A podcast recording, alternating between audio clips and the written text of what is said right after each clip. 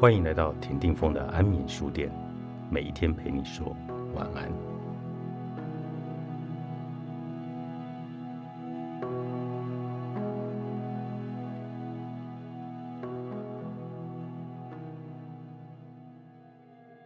这是，关照内心的正中位置，在每一次吐气，疏散胸中的气血，慢慢体会那里清凉的感觉。当所有的一切消失。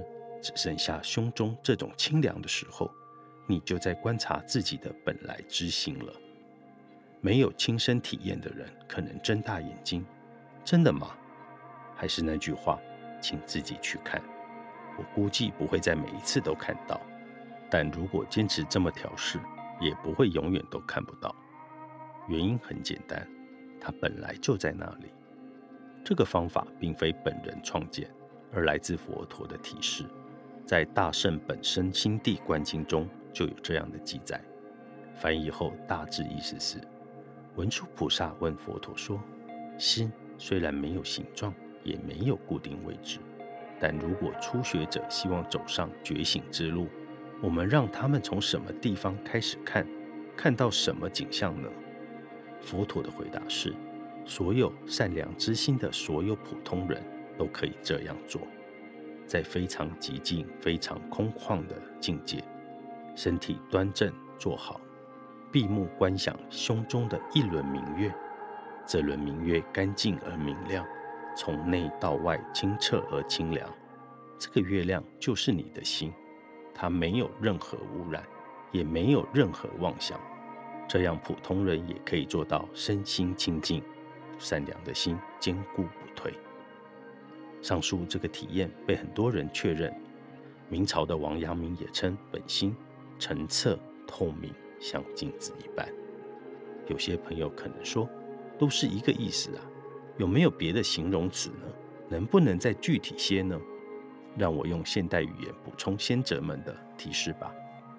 当对这颗本来之心惊鸿一瞥之时，各位会体验到的一种安住在那里的平静。它是一种因感恩而圆满的状态，包括对身体的感恩，身体是圆满的；对环境的感恩，环境是圆满的；对造物主感恩，他的创造是圆满的。它是一种因讲和和圆满的状态，不拒绝身体，也不跟随身体，仅仅看着身体，不拒绝感受，也不跟随感受，仅仅看着感受。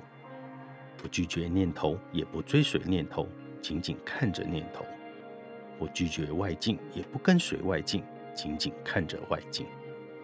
最后，它是一种安住当下的状态。过去已经消失，未来还未开始。它安然地驻扎在那里。安住，与其说是动词，不如说是形容词。原来，感恩、讲和、当下。并不来自思维，而来自对本来之心的观察。原来我们要找的平静，竟不在别的书里，也不在这本书里，而在各位的内心深处。更奇怪的是，我们一直在用提升定力、提升觉知力这些充满目的性的词，而安住却把我们带回毫无目的的状态。正定和正念看似带有平静的目的。可实际上，过程中的每个点，镇定与正念都已经实现了平静。当各位观察到这种平静以后，会发现自己的体悟与我的描述相似又不同。哪个对呢？当然是你是对的，因为体悟出来的才是真相，而我所描述的，甚至佛陀所描述的，都只是经过思维加工出来的文字。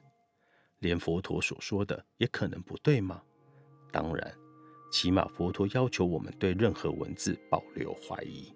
回味一下刚才那段经文，里面文殊菩萨问得很好啊。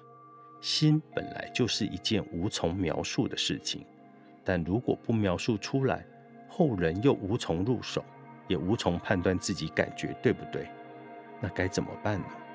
当然。佛陀知道心的位置是无需回答的伪命题，当然，佛陀也知道语言比不上体悟来的真实。那他为什么还要给出经文中这样的描述呢？是为了给后人一种确认的方便吧？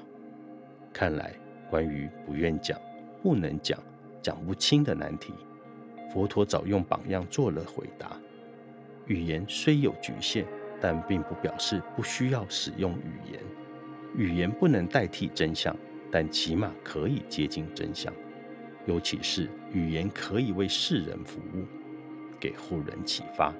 这正是佛陀留下的文字。在两千多年以后的今天，仍然感召着我们追随他的脚步。新的锻炼就此结束。当励志不再有效，自我平静的五步修炼。金木水柱橡树林出版。